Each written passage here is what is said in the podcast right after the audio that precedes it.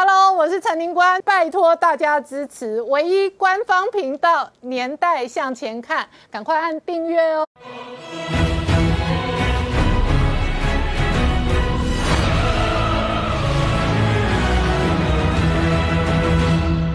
年代向前看，向前看年代。大家好，我是林官，欢迎我们忠实观众跟粉丝朋友扫描 QR code 订阅《年代向前看》YouTube 官方频道。我们看美国商务部哦，今天再度追杀中国企业相关黑名单，直接列了十二个中企哦。主要的原因在围堵中国的核武军工产业以及量子电脑。事实上哦，这也影响到台股的今天表现哦，包含了 IP 指标股四星跟这一个金利科哦。直接都吞跌停板，然后同一时间，《华尔街日报》现在追踪哦，民主高峰会这一次邀请台湾哦，事实上也考验着美中关系，而且台湾方面哦，代表出席的是肖美琴跟唐凤，而外界另外一个观察的指标是，白宫这一次有邀请台湾，但是哦没有邀请新加坡，而同一时间哦，澳洲总理直接表态，他说中国不符合加入 CPTPP 的资格，而。与此同时哦，葛莱仪式上也有公开表态，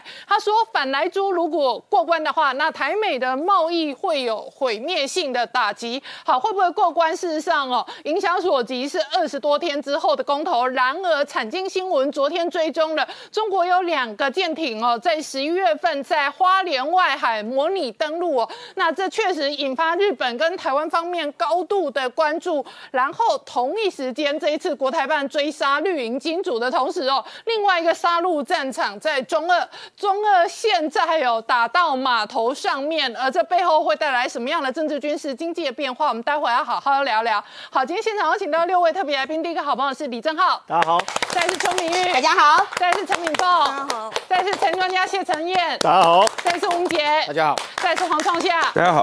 好，正浩，现在呢，这个媒体每天在算严家的土地、严家的投资以及严家的生意，还有严宽恒的身家。哎，严宽恒哦，被整理出来，他名下的。土地有光土地的平数超过六千平，对。然后这一次呢，一零五号码头的案子哦，也是中二选战攻防的重点。哎，没有错，因为严家土地跟严家的这个财产确实有太多太多可以检验的，就算对于选举没帮助，我们媒体聊聊也开心啊，大家看看也有趣嘛，了解一下别人怎么致富的嘛，跟着人严家脚步走，搞不好有一天你就变严家。但第一件事情啊，严家在面临到那么多那么多的质疑的时候，我认为啊，他们的这个回应是属于这个五洲制药。式的回忆，先讲究不伤身，再讲究疗效，就是说有回就好，有回就好。他不见得要把所有疑点都讲清楚，因为一嘛严家其实他并不是所谓的形象牌哈，所以说当地对于严家也了解嘛，反正有一些这个无为博的大家的感受，呃，大家的接受度也稍微比较高，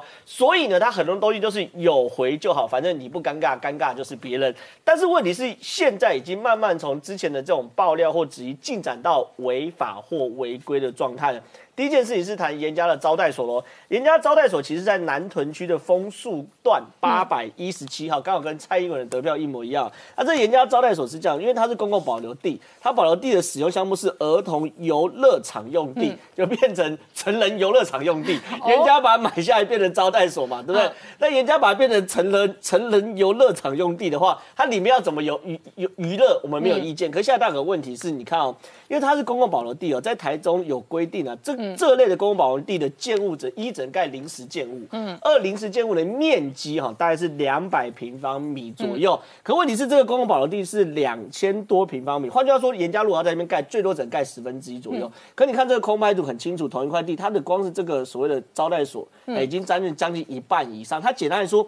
正常来说，它只用十分之一左右，所以说大概不需要很严重的测量就知道它确实在使用上是违规使用分区哦。所以呢，现在大家开始吵起来的话，第一件事情嘛，呃，台中市政府要去稽查。嗯，那目前看起来，今天台中市政府那如果稽查违规就要拆违建吗？你要拆到剩十分之一。哦，所以严家招待所有可能断言残壁，选个局只剩一点点。那问题是卢修燕能不能不查呢？现在网友已经在下面留言啦，说市长姓严，秘书姓卢嘛，对不对？你卢修燕不查的话，你对他二零二年还要选举，他妈妈市长怎么弄？很多妈妈是希望这个把小朋友带去公园玩的嘛。我爆个料，因为这是林楚莹爆的料，他说这个资料怎么来？就说很多人因为这是南屯区，房价已经很高了嘛，对不对？然后呢，那些人在买预售屋的时候，他可能买这边，可能买这边，然后建商都跟他跟他们讲说。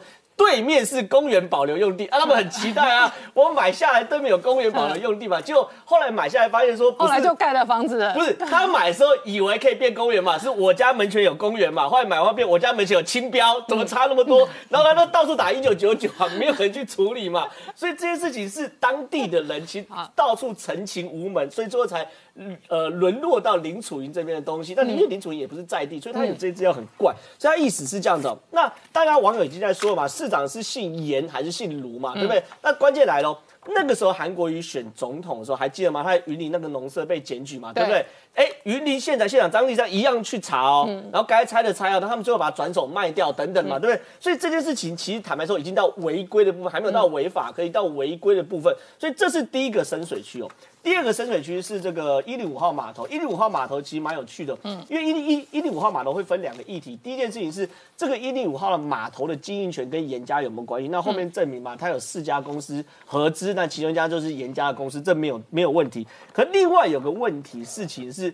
呃，招标有没有问题？以及为何二零一六年要把这个码头原本是公营变成民营？那昨天王国才就是交通部部长在这个立法院的时候被询了，他就说招标没有问题，但是二零一六年要把公营变成民营的原因呢，他需要进一步了解，他不用了解，我我我带他去了解了，这个东西我已经找出来了。这是就是二零一六年，就民国一百零五年的十二月二十六号，那时候是立法院第九届第二会期交通委员会第二十一次全体委员会议记录哦。那里面出席的人当然包含严宽，很他就在交通委员会里面。他那时候提了一个案，他说台中港分公司哦违背呃港务公司的三不原则，针对一零五号码头装卸业务哦，虽有业者于一百零三年八月六号提出投资意愿。但是呢，这个港务公司却予否决而没有办理招商。他希望可以办理招商，否则的话，减列预算五千万，冻结预算两千万。然后呢，提案人是严宽恒。哦，所以这件事情其实很清楚嘛，就是涉及案件嘛，就是一零五号码头它原本是公营的，那呢，那为什么变成民营的呢？事实上，一零五号码头原本台中港务公司是坚持要公营的，可是严严宽恒特别在这次的一百零五年十二月二十六号的呃。交通委员会的第二二十一次会议中，特别要求说，你不可以与民争利，嗯，你必须要要这个办理招商，否则的话，我减列五千万，然后冻结两千万。那最后结论是什么呢？后来办理招商的时候呢，变成是严家合资的公司拿到了嘛？那这件事情的话，其实就很清楚。哎，你有图利的问题哦，你有涉及，你有违反呃立法委员职呃立法委员职权行使法的问题，所以呢，王国才我不知道他是不了解还是不敢了解。嗯那这些东西至少我李正浩一个平民百姓是在网络上现在都看得到的这个这个立法院的会议记录啦，所以这这是第二件事情，就是如果因为他的这个冻结预算而让一零五号码头。哎，招标而严家又拿到的话，那这件事已经快到法律的问题。那这个招待所是违规的问题，那这是违法的问题。那更大的问题是，大家都在担心说，严家讨论那么久，会不会讨论到干掉？很多人都很担心说，呃，其实不太应该那么早打，你看晚点打。可后来发现说，严家的东西实在太 juicy，太多东西可以谈了嘛。而且会有很多好事之徒，比如说卓冠廷，卓冠廷要选举，然后他又是台中人，他特别把严宽狠的说，土地三十六岁那时候的财产申报全部。呃，把土地持有土地总面积乘上持份，然后把它全部加起来是六千五百六十六平嘛。就是他名下有六千多平土地。对，他总总面积六千六多平，那他还很无聊，就是说这个东西比小巨蛋更大哦，那这样更容易去想象了。所以说现在因为当然包含媒体很无聊，包含很多明代，像左冠廷虽然要选举要选土著三一，所以他想博些版面等等的，所以会越来越多东西越来越多出来啊。但就像我讲嘛，人家目前看起来有点死猪不怕滚水当烫，反正不要真的。触及到百分之百违法，他们大概都可以用道德等等把把把它先先回过去再说。可是问题是哦，这一点一滴累积，到底会不会因为这样而增加？讨厌严宽恒的人，因为这个选区，我认为没有什么喜欢林静莹的了，大概就是喜欢严家跟讨厌严家这样的想法了。或者，那如果没有啊，绿营的基本盘可能就会喜欢林静怡啊。那是基于讨厌严家哦，这又是另外一回事。因为林静怡的，所以你觉得这还是一场比谁比较讨厌的选举？对，所以说你看他林静怡消失了嘛，对不对？那现在变成说，我们一直在很多人一直在刷这个严家的恶感度，嗯，那严家不断在走地方基层，在刷他的好感度，嗯，所以说我觉得这变成是一个。到最后会变成什么样，大家也不知道。那你打民调也打电话测民调也非常非常不准，嗯，因为代际很多外外移人口，你根本测不到真实的民调。就像我讲三 Q 哥在罢免前是输十二趴，嗯，最后输两趴嘛，有十趴的落差。所以我觉得是看看，反正对民调来说现在没招了，就是继续打严严严宽和。那林静怡就是跑他的行程，大概就是这样子。好，我请教一下明凤，你怎么观察现在选战的攻防？而且这两天严宽恒严家的新闻事件的版面跟徐旭东哦被罚款。的版面，事实上已经吃掉了公投的议题。对啊，因为现在民养就是因为这个二选区的事情，公投就是几乎已经销声匿迹了。嗯，那公投大概就就辩论会，除了上面那一场比较精彩以外，有表演、有唱歌啊，然后有攻防之外，剩下的。场次呢，几乎都没有人注意，嗯，所以我觉得这个中二的议题几乎已经吃掉这个所谓的公投议题。那本来他们是按兵不动的，就说谁谁按兵，民进党基本上还是不想要动啊。但是就说他们的次序还是排在这公投还是排前面嘛，然后这个中二是排后面。可是你随着这个，包括陈世凯都已经出来打了，林楚英都已经出来打了，那你表示说？公投的方面，如果你不动，其实对民长也未必不是一件好事。那就是完全的冷静，冷静之后呢，就不会有人又不够出席到那种什么过门槛的人数的话，那就不同意就没有通过通，就是整个四个公投案。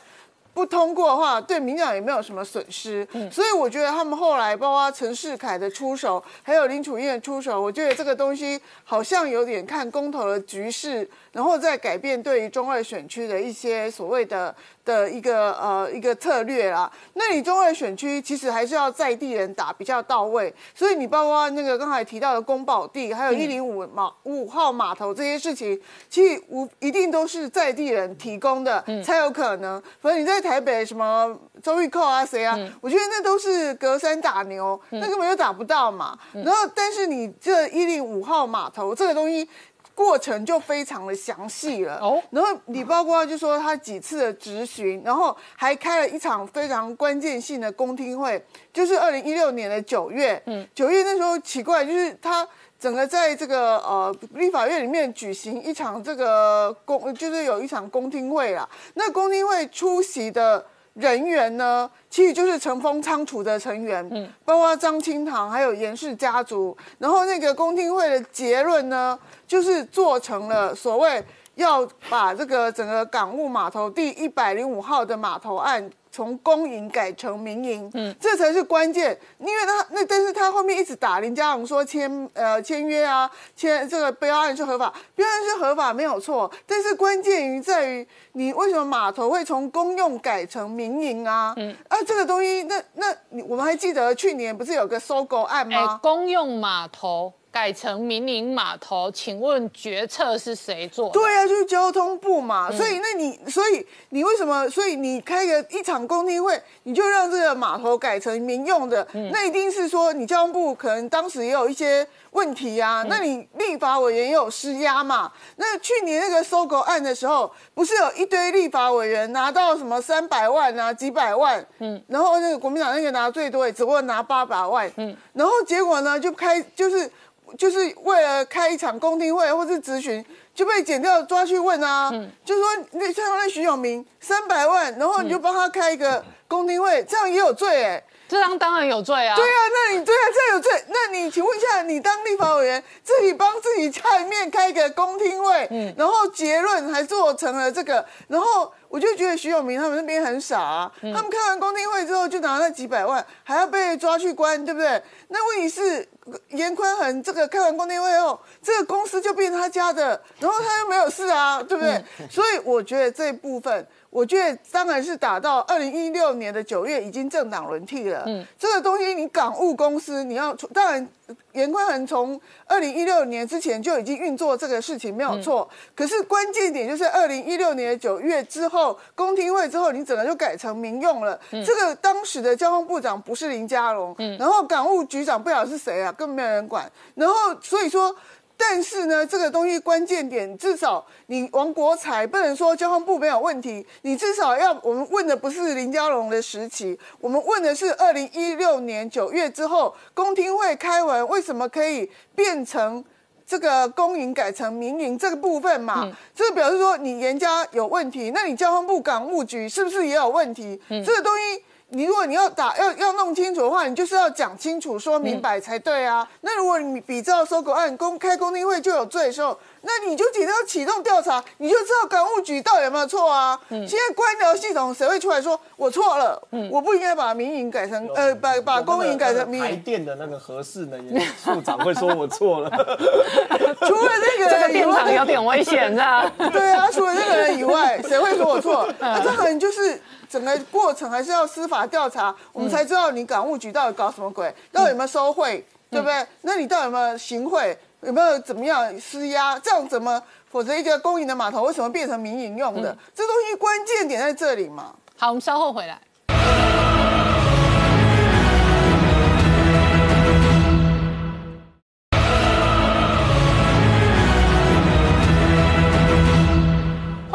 年代向前看的节目现场，我们今天聊的是哦，这个中二选战打得如火如荼的同时哦，事实上二十三天之后的公投哦，这一个版面都被吃掉了。但是哦，今天有一个蛮重要的资讯哦，葛莱仪事实上哦是非常有名的这一个美国智库的相关的这一个人物哦，他直接公开说，他说如果反莱猪的这个公投过关的话，台美贸易会有毁灭性的打击。这个是说现在当然中二选举呢。还直到一月九号才要开打，但是二十二天之后呢，接着这个一二一八的公投就影响到民进党的整个权力结构。当然，这个是民进党一个大战中的大战。然后在最近这段时间里面呢，因为朱立伦和那些诸侯的内乱，所以何氏已经打到了五五坡。然后现在呢，整个这个三头堡呢，民进党在攻的时候，显然目前是有成果的。接下来就是莱猪，所以呢，口译哥赵怡翔，嗯，都特别跟葛莱仪连线。那连线就讨论，如果反莱猪公投过了，对台湾有什么伤害？那葛莱直接讲了，如果反莱猪够了，会造成台湾毁灭性，台美贸易之间毁灭性的打击。而这种为什么是毁灭性的打击呢？他说，其实在美国的贸易代表署里面呢，很多人对于跟台湾重启 TIFA 其实没有那么有兴趣，嗯，也没那么积极。但是呢，现在这个情况之下，如果台湾跟美国的一个肉品的一个协议，都容易被推翻了。那其他的接下来还有很多跟提法无关，但是重组供应链、对付中国经济胁迫很多作为。那你叫美国人怎么会相信台湾会遵守承诺呢？所以他说这个肉品这件事情，其实会影响到美国人对台湾这边经贸协议定、经贸商议结果的一个信赖程度。所以这会是一个毁灭性的打击。然后当然这样一个出来之后，当然会对于支持那反来猪过去可能是很多妈妈家庭健康的问题，现在变成是一个经济选民要做选择的一个战场。然后面对这样一个攻击呢，国民党好像目目前为止没办法回首，所以只有他们的林立才呢，在那个说明会上呢，去只有说我们台湾原来有护国神山，现在还有护国神猪。可是这样东西有没有反击的效益，大家是看。可另外一个呢？开始是蔡英文呢，直接的就亲征到就是三阶的这个空头，嗯，蔡英文亲自到那个官塘那边去，去看他的早教，而且去看那个已经完成了在进行三分之一的三阶工程，说你看真的没有影响到早教，连大潭的早教也被保护，而且又承诺说接下来还有十亿元的基金会去做好保护，也在这里面进行一个进攻。而在此时此刻，当然整个民进党对于国民党对于朱立伦全力的反攻。可是国民民进党内部呢，也开始积极的在竞赛之中。敏峰曾经讲过嘛，公投如果真的失败了，蔡英文不会跛脚，嗯，但是苏贞昌会下台，嗯，所以苏贞昌最近听的是最多的。你会看到几乎民进党的百场的说明会，苏贞昌有都会去拿着一个撞球杆在那边好像口沫横飞，一直讲下去。而且苏贞昌最讨厌三个字时间到，你绝对不能讲我时间到，因为他觉得他要继续讲下去。只要有人跟他讲时间到，他就很不高兴。那苏贞昌这个画面是帮不同意吹票，还是帮同意吹票？呃，基本上当然会巩固到他们内部的人。可是另外一个情况是，苏贞昌虽然这么努力哦，但是苏贞昌会发现一件事情，因为他本来就是行政院长，在声量上是比较高的。可是他这么拼了命之后，而现在有一个人的声量呢，成长的倍数还是他的好几倍，就是。副总统本来应该没有声音，也没有舞台，所以赖清德呢没办法去这场场这种大型的都去，很多人没看到赖清德。可是赖清德在参加那种民进党那些小型的小场的，用闽南语讲得非常溜，及时都几场都可以，及时都可以反应。就最近赖清德的声量呢，一统计成长了，在从来没有还没开始打这个共同战争之前。五十六点二八倍，它不是五十六百分之五十六，是五十六点二八倍哦。但是苏贞昌这么努力，也只有十九点三五倍。显然大家对于赖清德是更有兴趣的。而里面呢，第二名声量飙高的是林志坚。你看在十一月三十号到桃园那一场，后场还空空洞洞的。到了一个礼拜之后，林志坚在新竹那一场，整个拉高起来，所以林志坚到了四十二点九三倍。嗯，然后另外一个人呢，这时候看到了一个情势了，就是。郑文灿，嗯本来郑文灿在后蔡英文时代一直是跟赖清德一个竞争的人嘛，就郑文灿的声量很低，嗯成长的倍数还输给林志坚，包含他的人场做做活动的场子人气也输给了林志坚，现在声量还有成长都输给林志坚，所以很多人包含民调里面都说做了一个预言，包含五指加美丽岛电子报那些民调都预言说，二零二四郑文灿已经出局了，而国民党里面呢，朱立伦在这个形势里面，中二选区他也没角色。四大公投里面，他自己也摆不定。内部赵少康他们那些战斗蓝跟他分道扬镳，所以朱立伦吗？啊，朱立伦大概现在也出局了。目前大家看起来，民调里面恐怕二零二四是侯友谊，当然是，但是他不是正蓝军。嗯，但是侯友谊是蓝军国民党里面可能最高的人，然后加上是赖清德。然后加过来的话是柯文哲本来就那张选票，嗯，所以也许二零二四实际上是这三个人在做竞逐了。好，那创下我跟你讨论哦，这一次哦中二选战打的比公投还要热，那这会影响到二十三天之后的公投的投票率吗？基本上其实是公投之后会决定。中二选战的投票率，嗯，但是中二选战，但是公投的议题被吃掉了，但，可被吃掉之后，所以现在是大家对于公投没有讨论，可是现在有有个怪的事情，是非常奇怪的东西，所以显然民进党其实内心里面也怕怕的，嗯，国民党也摸不清楚，就是讨论四个公投真的全部被吃掉，声量奇低无比，对，可是所有的民调里面呢，只要去做的时候，表达说我一定会去投票的，嗯，六成以上，哦。而这就很奇怪的一个现象了，大家都没讨论。那是同意的一定会去投票，还是不同意的一定是投票？六成以上就包含了同意的和不同意的都会去。可是六成以上里面就是整个东西除了合适打平之外，其他民进党三个都输。所以这里面很可怕的一件事情，也就是民进党其实现在也得摸不清楚。嗯，但是国民党也搞不清楚的状况是说，好像很多选民。心意早就已经决定了，嗯，他们自己会做个决定，不受你外面的影响，因为声量所有的曝光度都非常低，嗯，可是所有的民调到现在为止一个多月出来之后，表达我一定会投票的，竟然有六成，嗯，所以这是一个非常诡异的现象。而这个诡异的现象，如果真的在一二一八那天出来之后，嗯，如果真的民进党输了两个，那到时候民进党一定全力。要去猛打中二选区，你怎么定义民进党的输赢？输两个算输还是算打平？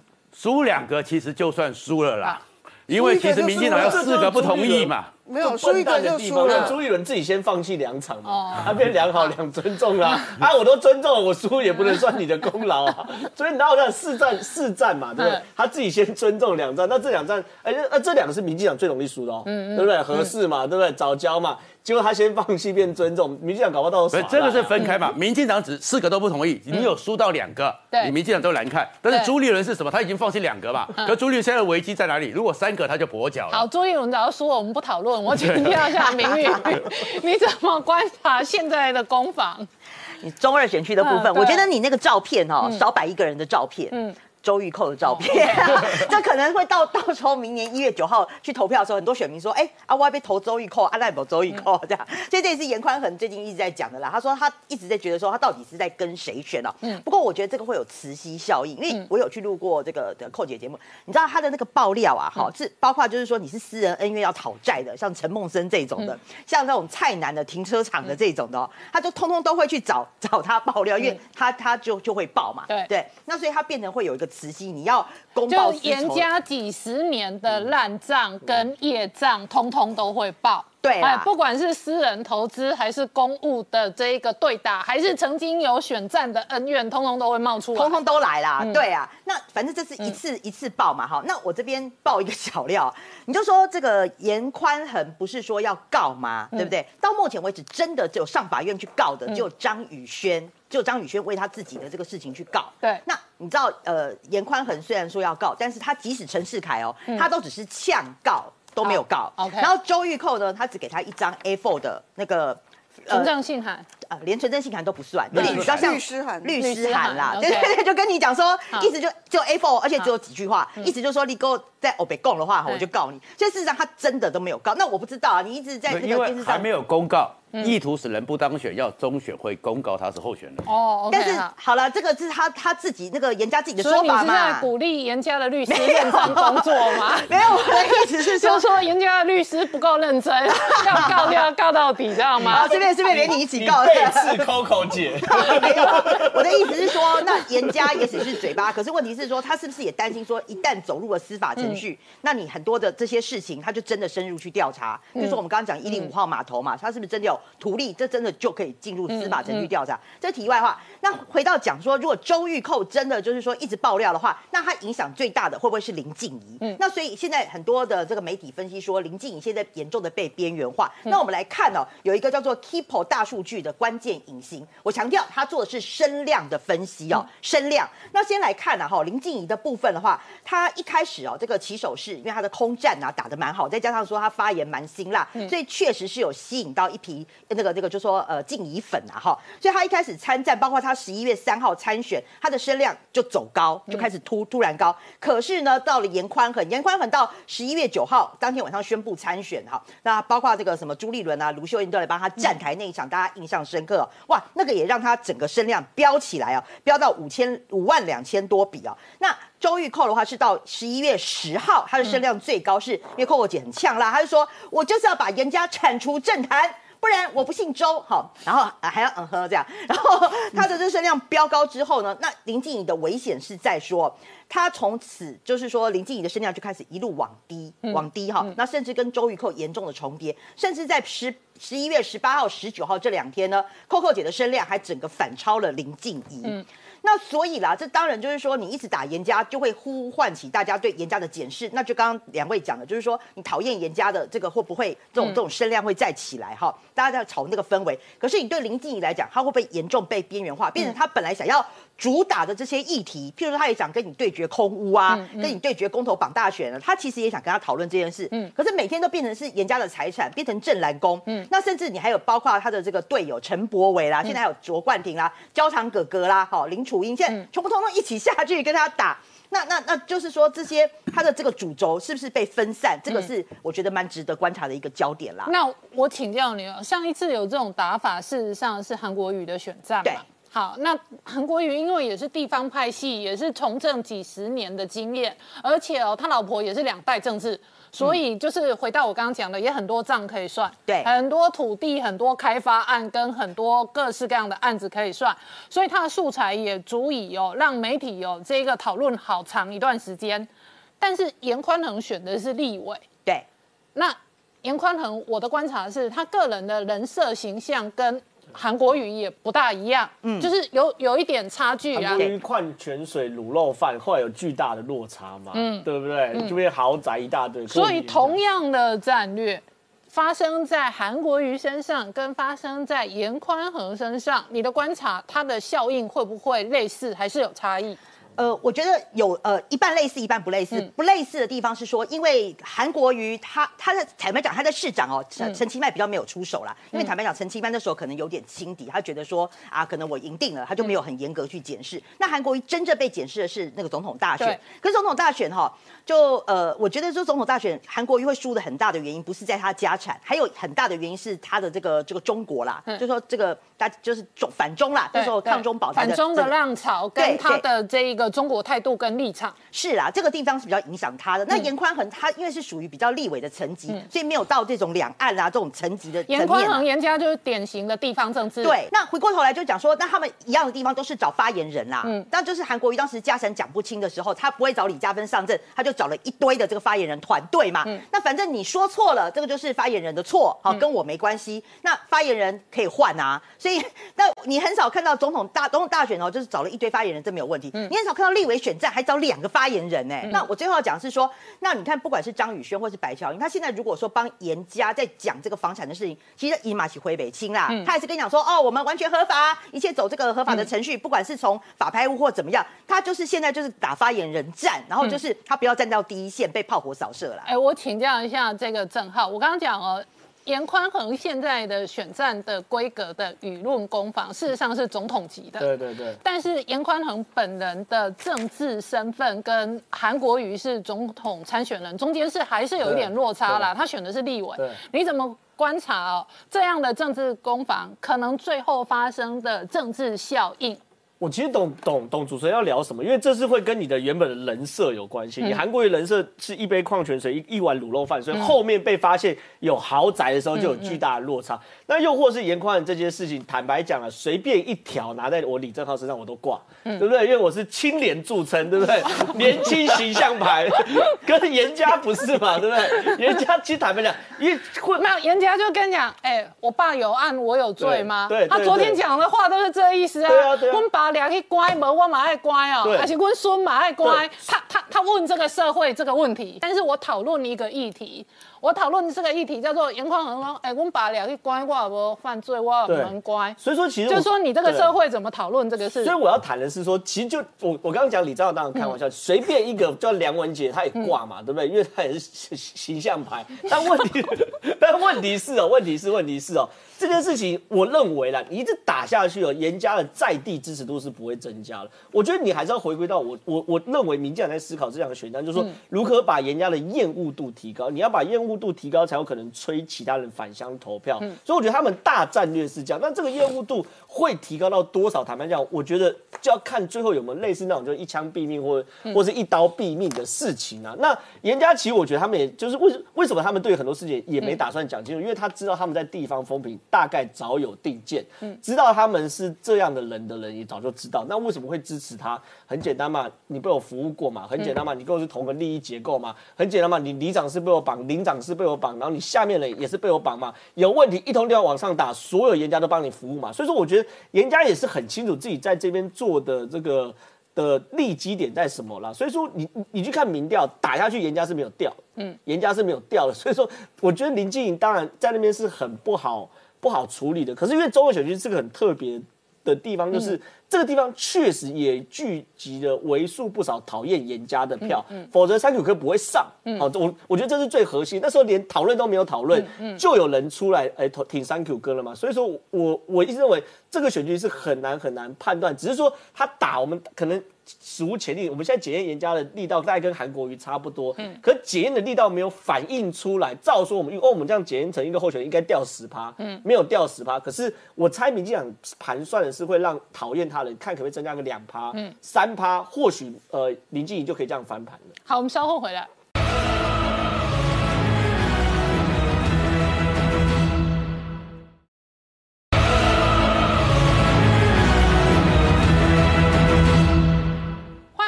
再向前看的节目现场，我们今天聊的是哦，这个财经新闻昨天爆了一个料，他说解放军的军舰哦，事实上十一月中哦，曾经在花莲外海模拟登陆演习哦，这使得日本的方面跟台湾的国防部方面高度的紧张。对，这是日本产经新闻啊。那报道说，在十一月十四号哦，有两艘这个中共的这个两零七一型的这两栖登陆舰啊，那穿越台湾跟与那国岛中间这个敏感的海域哦，那到花莲的外海哦，那还停留了一段时间，在这个地方哦，疑似在进行所谓的模拟攻台的演练啊。那日本的官员认为说，这样的动作极度不寻常啊。那特别是因为零七一它是。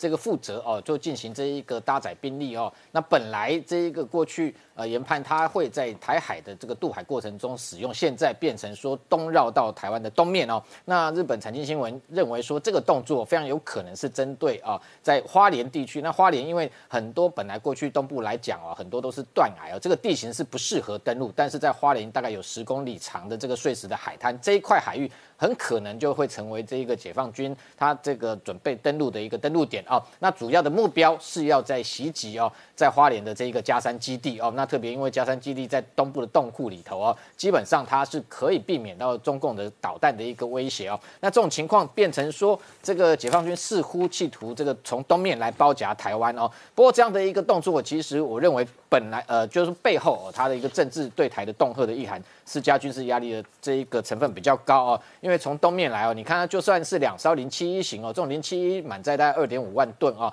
那它属于这一个呃，等于说两栖的船坞登陆舰哦，它真正能够搭载的两栖兵力并不多，上面四架直升机之外哦，可能可以搭载四辆的这个七二六 A 的这个 LCAC 的气垫船，那或者这个为数不多的九六型的坦克哦，那最多兵力一艘来讲可以搭载八百个这个陆战队这个全副武装的这个。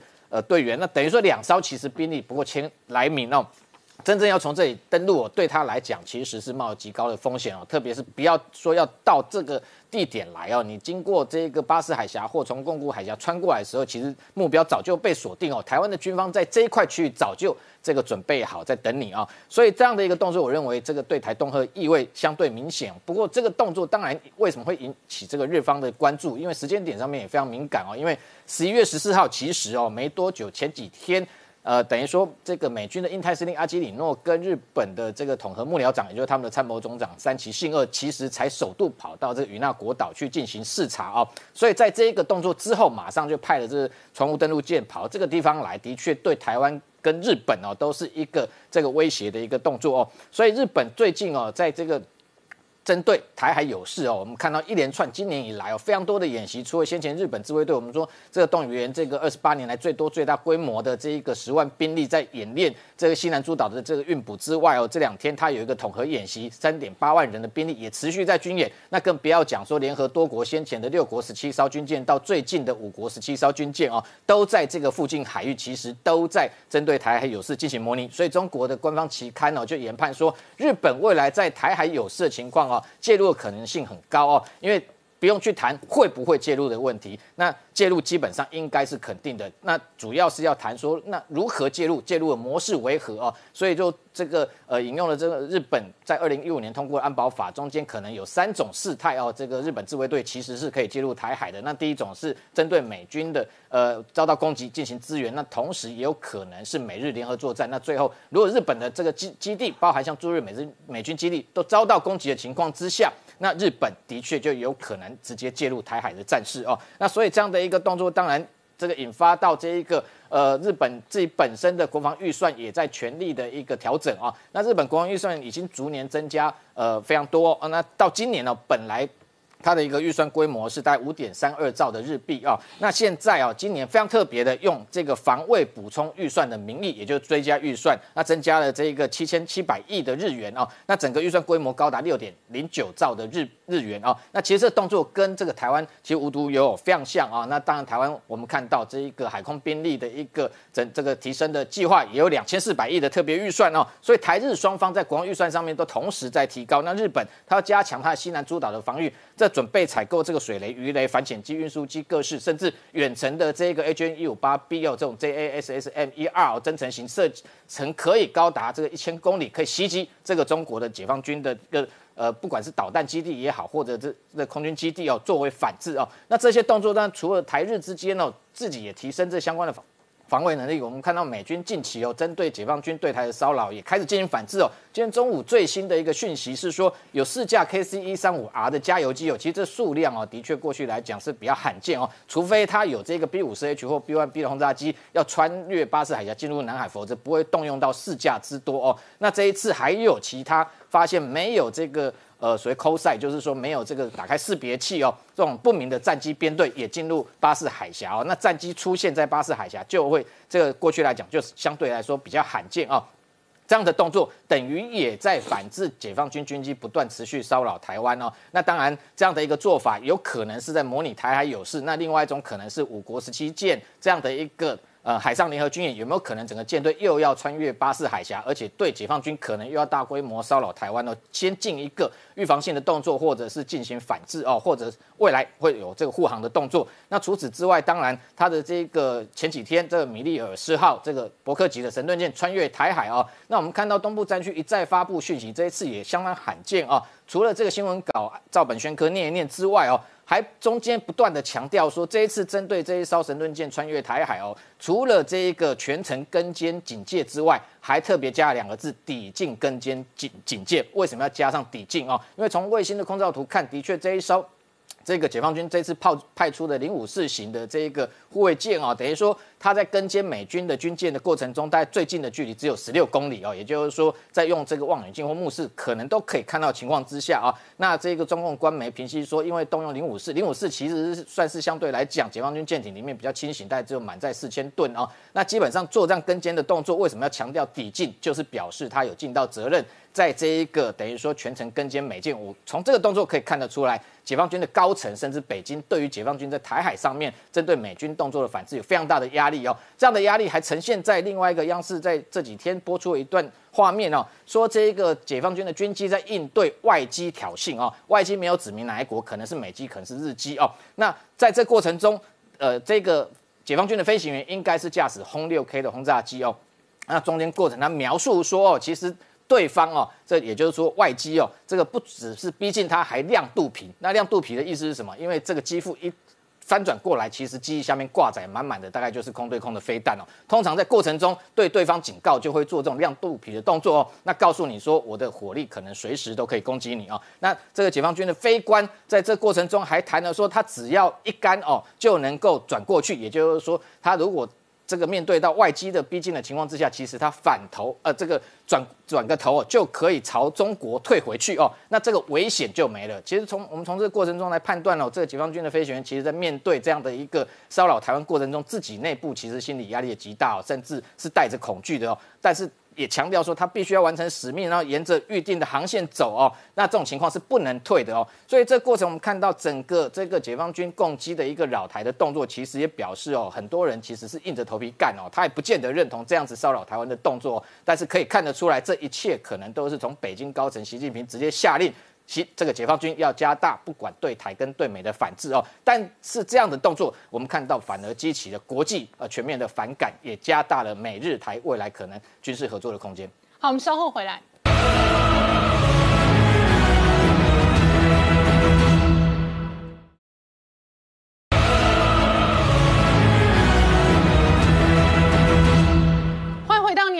前看的节目现场，我们今天聊的是台股今天量缩整理，但是美国商务部今天哦再列黑名单哦，追杀这一个封锁中国科技，其中有十二家中国企业，那这里头主要都是跟量子科技还有军工科技相关的公司。不过呢，股票市场在台北股市事实上哦，有人就有反应，我请教陈念了，今天的 I P 相关的股票，特别是指标的四星哦，一早就被打到跌停哦，那主要的原因。仍然是哦，这个股票市场哦，在观察观望这一次美国的封杀动作。其实这一次，呃，十二家中企被列入黑名单，当然最主要的理由就是违反美国国家安全哦。那这个部分当然跟军工各方面都有很大关系。可是这不是第名单已经不是第一次出来哦。对，上一次出来是三月哦。嗯。那这里我们就发现同一家企业出现两次哦。上一次出现是三月的时候是四星 KY，嗯，这一次大家又怀疑是不是就是四星 KY，因为里面有点名一家是湖南的国科委，嗯，这个基本上就应该就是四星 KY 的客户，嗯，因为上这一次呃。在这个讯息出来之前，我我我坦白讲哦，我觉得法人应该已经有耳闻了。为什么？因为连跌九天，前面八天投呃投信已经卖了八天哦，投信直接卖八天有。人先跑了？投信已经连卖八天呢嗯，外资也连卖三天。当然，今天讯息出来，啪一个打入跌停。对，那前一波同样的事件出来的时候，四星 KY 是从一千块跌到三百六十三点五。哦，所以你看这一波好像中间都没事啊，不再制裁了。嗯哇，堂长，上一次这个飞事件是飞腾嘛，他说对占他营收百分之二十嘛。对后来想一想也不过二十，无所谓嘛。他说他还有另外一个大客户嘛。对没想到这一次大客户又被点名，哦占他营收多少？三十八，那两个客户都没了，那还玩什么？哦，所以这几天的一个跌，我觉得后面搞不好又要打回上一次的原形哦。嗯，当然这个这一个部分的影响不只是新 KY，连上一次也有受到冲击的金利科。对哦，大家一定会想嘛，哇，那那上一次是新 KY 也拖累了金利科，那这次金利科会不会被拖累？应该也会吧，哇，赶快跑哦，这个出现这样的问题哦。那另外一个 M 三一也是跟 IP 有关的，对哦这其实这几天也下跌了，嗯，所以我觉得短线上哦，像这些呃跟中企被制裁相关企业有往来的台股，我觉得可能短线上还是要注意一下哦。但是我问你哦，你怎么观察拜习会之后，很多人认为拜登应该腿会比较软，会比较 对这个轻松一点，但是商务部突然又丢黑名单了。其实我我觉得这个部分，因为大家对太阳能的部分原本是太阳能它的制裁，呃，本来太阳能的部分是比较严，后来松松了嘛对。那大家会觉得说，包括汽车晶片，嗯。哇，所以拜登是不是哇就没事？可是其实我要跟各位讲，是有目的性的，因为汽车晶片他们缺，嗯，太阳能的部分跟全球气候有关，嗯，这个部分没道理，嗯，但是其他跟美这个国家安全有关的部分，尤其是刚才刚才我们谈到，明姐也谈到了这个两岸的一个局势的问题，这个部分还是很严重，还是要注意了。嗯，当然今天整个来看哦，呃，加权指数刚开始的时候确实有受到一些些这个讯息的影响，但是整体来看，我觉得还不是有最大的冲击。嗯，当然我们看今天台积电跟联电的一个状态。其实没有很明显的一个走势，嗯，我我我讲一句话哈，这个叫好吃抵不上新鲜呐、嗯，哦，台积电、联电是好吃啊，抵不上元宇宙的新鲜呐、所以你看今天霹雳啊继续大涨哦，对。还是因为 NFT 哦，这个大家还是有有有吸引力哦，那也带动了像新兴股价的一个对。上涨，包括现在也回来，大家也发现说，慢慢的你整个呃原物料啊、运输啊各方面要恢复正常，所以长隆的股价也上来。嗯，但我觉得今天大家这几天大家有点担心一个还是散户的一个信心呐、可是其实散户呃虽然说我们看这个集保的部分。就是证券化波掉了大概六百七七，可是还是有三兆了。嗯，哦，那因为目前整个 N one B 的年增率都还有十五趴，所以我觉得还不是信心溃散哦。嗯，那因为现现阶段就产业面来讲，像半导体，今年的整体的支出是一百八十亿美金，明年会再增加哦，到两百七十亿美金，所以我觉得在明年上半年还没有升息之前，产业面都其实还是蛮正向在走，尤其是大摩特别提到了一个重点哦，就是现在零组，因为你你的半导体不断的生产出来嘛，那你的零组件的供应应该缺料的问题就会缓解啊。那缓解对汽车、对伺服器这些就是有利，所以为什么最近像面板双雄也好，或者是窄板的三雄也好，股价都能够上来，其实跟这个也有很大的一个关系。尤其是我觉得三星最近的动作其实是很积极。你知道这一次有人说他这个叫做这个绝妙的谈判呐、哈、就是说他他谈的非常非常好，而且。他等于是在要在呃德州，因为德州这一个泰勒市是一个小镇，他要再投差不多一百七十亿美金呢、而且他谈到一个非常好的条件，道路都有哦，都没有问题哦，二十年的退税，嗯，头十年可以退九十趴，哎哦。第二个十年退八十五，就是地的地税的部分哦。哦，所以表示美国还是蛮希望，就是有更多的这个晶圆厂在美国了哈。嗯当然我们也不觉得说这个对台积电是不是冲击真的很大，因为连因为苹果最近也发生嘛，对因为苹果现在它的自制晶片啊，它对高通的依赖，嗯之前我们在节目也有讲过嘛，哦，会降低。那降低，其实在它的不管是数据晶片也好，电源管理晶片也好，它要自制，那这个好消息嘛。四纳米对苹果来讲，所以它股价为什么一直创新高？是而且。它合作伙伴就回到台积台电，积电吗？四纳米还是台积电，所以我觉得不用太过担心。而且最近微软也有释放出讯息，最近微软股价也创历史新高，因为它跟高通之间的原本的排他协议现在到期了，到期以后就代表说其他也可以一起加入战局。那最后我相信还是对我们有利啦。那最近联发科也不断的释放利多，尤其是这个新的晶片，这个物联网的晶片，这个就是高效、高效能，然后这个体积又小，结合各种的一个运用。所以最近我们看是呃，尤其是智慧型手机伺服器的部分，也带动了这个 Netfresh，尤其是在第三季的成长率相当好。不不过呃，我我觉得特别注意一下，因为还是有一些警警讯啊。嗯。哦，就是说我们在乐观当中还是要提醒大家，因为最近新订单跟库存之间的对比其实开始大幅度下滑。嗯。那我我现在在思考的是季节性还是什么？我还在观察。如果到明年第一季这个讯息没有改变的话，我担心整个股市的一个热度，也许就到明年第一季。嗯所以这个数字是蛮蛮重要的一个观察，因为如果这个数字不断的下滑，没有新订单，那后面的业绩会受到影响的。好，我们稍后回来。